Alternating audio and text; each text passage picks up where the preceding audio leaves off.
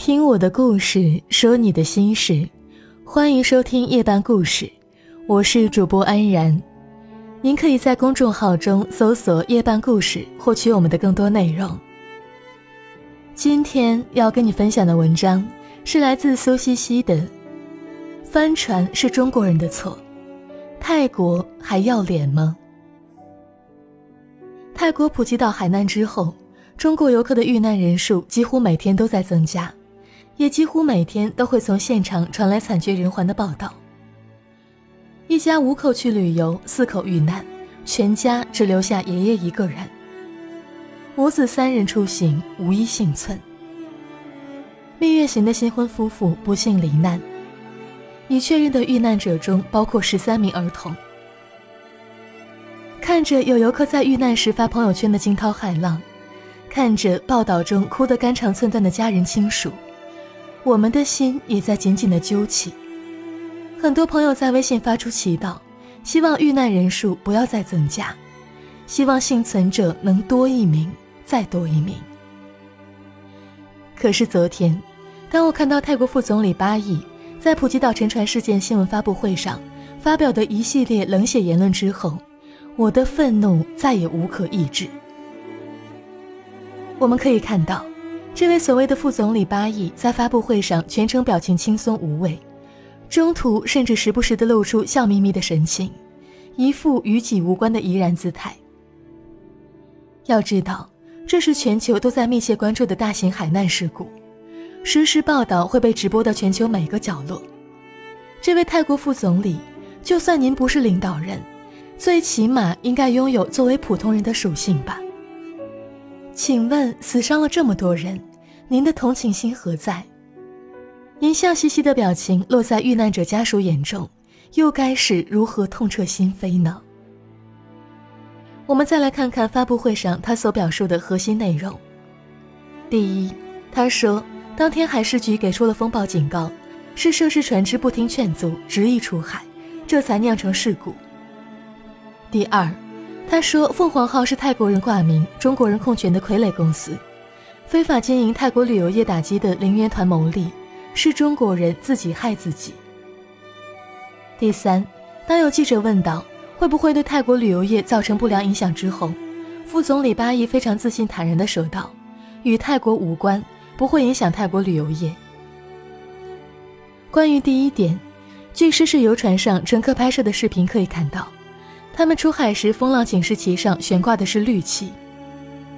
在此，对泰国风浪警示旗不同颜色所代表的不同含义做一个普及：绿色表示天气良好，可以出航；黄色代表警告，小型船只不允许出海，大船谨慎出海；红色则表示天气极端恶劣，所有船只不许出海。根据当天拍摄的现场视频。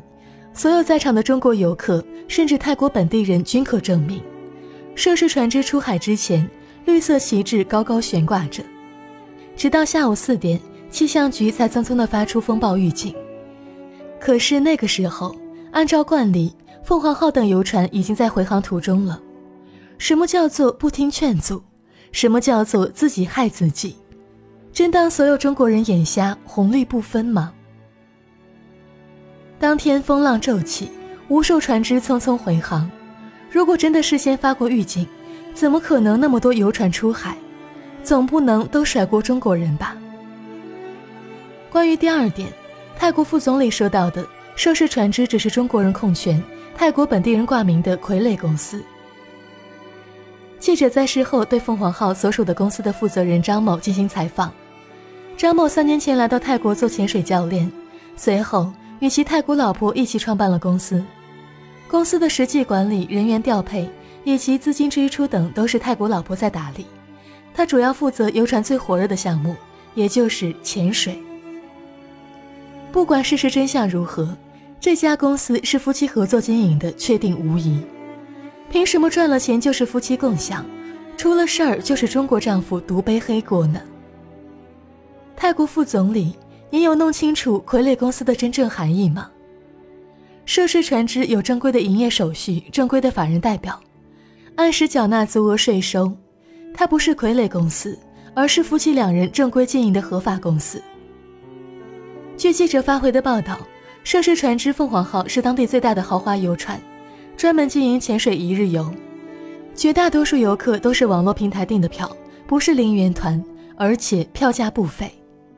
遇难者家属也曾晒出过票据，证明自己是自由行。而泰国官方公然发布声明，颠倒黑白。作为中国人，我只有两个字要奉送：无耻。可能很多国人并不知道，游船下午五点四十五分倾覆，六点半泰国官方的营救结束。是的，当时据说天色已暗，浪高五米，救援难度太大，只能够停止救援。其实，遇到这种极端天气。还有另外一种营救方案，那就是调动海军军舰。可是我们不知道是因为何种原因，泰国官方并没有出动海军军舰，也没有在当晚再做出任何举措，而是在第二天早晨六点，风平浪静之后才开始继续展开救援。那是几十条人命啊，错过了整整十二个小时的黄金救援时间。还记得那个把女朋友和另外一对老夫妇推上救生船的英雄张浩峰吗？他以为救生船一定会回来救他的，在原地再浮再沉，不知过了多少个小时，这才无望地奋力朝小岛游去。无论是救人英雄张浩峰，还是漂流了一夜，好不容易靠近小岛却无论如何登不了岸的谭小姐，他们都是最幸运的，有足够好的水性，足够充沛的体力。才能够最终侥幸存活。可是，在张先生和谭小姐背后，又有多少水性不够好、体力不充沛，却原本应该被救援上岸的遇难者呢？没有人知道，海难身亡者为何都是中国游客，而船上的泰国员工无一死亡。我们只能从相关视频中看到，当暴风浪袭来的时候，封闭式船舱里的游客几乎没有人穿救生衣。有人说是因为管理者怕救生衣弄脏了船舱，但在危险降临的时候，没有人提醒他们穿上救生衣，更没有人提醒他们迅速离开船舱，前往可以逃命的甲板。或许是他们缺乏危险意识的逃生常识，可是他们中的大多数人毕竟不是长在海边，毕竟没有足够多应对惊涛骇浪的经验。但这些绝不是他们命丧于此的原因。想想前不久被困在青莱洞穴泰国少年足球队那些孩子们，我们中国的救援队是如何在第一时间赶去帮助泰国的？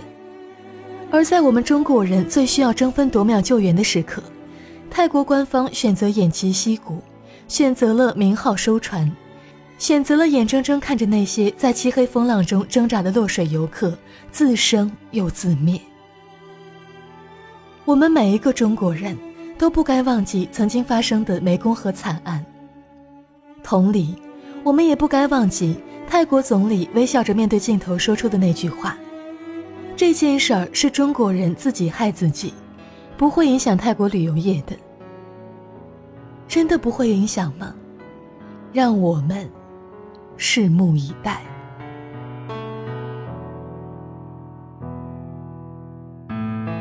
大地被摇晃着，天空突然黑了，我的心也被震碎了，下一秒瓦解了，泪堆积成了河。但明天是好的，我们要坚定着，爱让我们不放弃，活着还要继续和大自然拔河。与希望投射炙热的太阳，昨日泪光。会随时间都蒸发，别轻易放弃。明天要许更多愿望，装满了勇气就更有力量。当爱与希望倒映头望。又是筑好的家乡。我知道未来还有好多路要闯，我打开了窗，看见了晴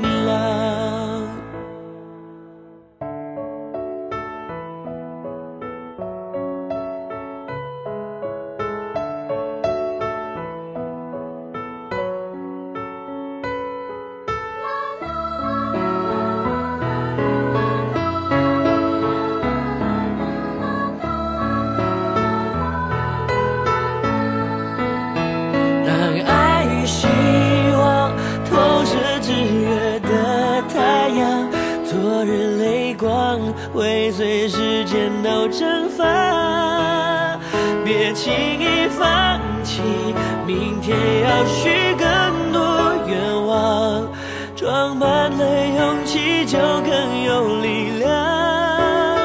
当爱与希望倒映暖暖的月亮再回头望又是筑好的家乡。我知道未来还有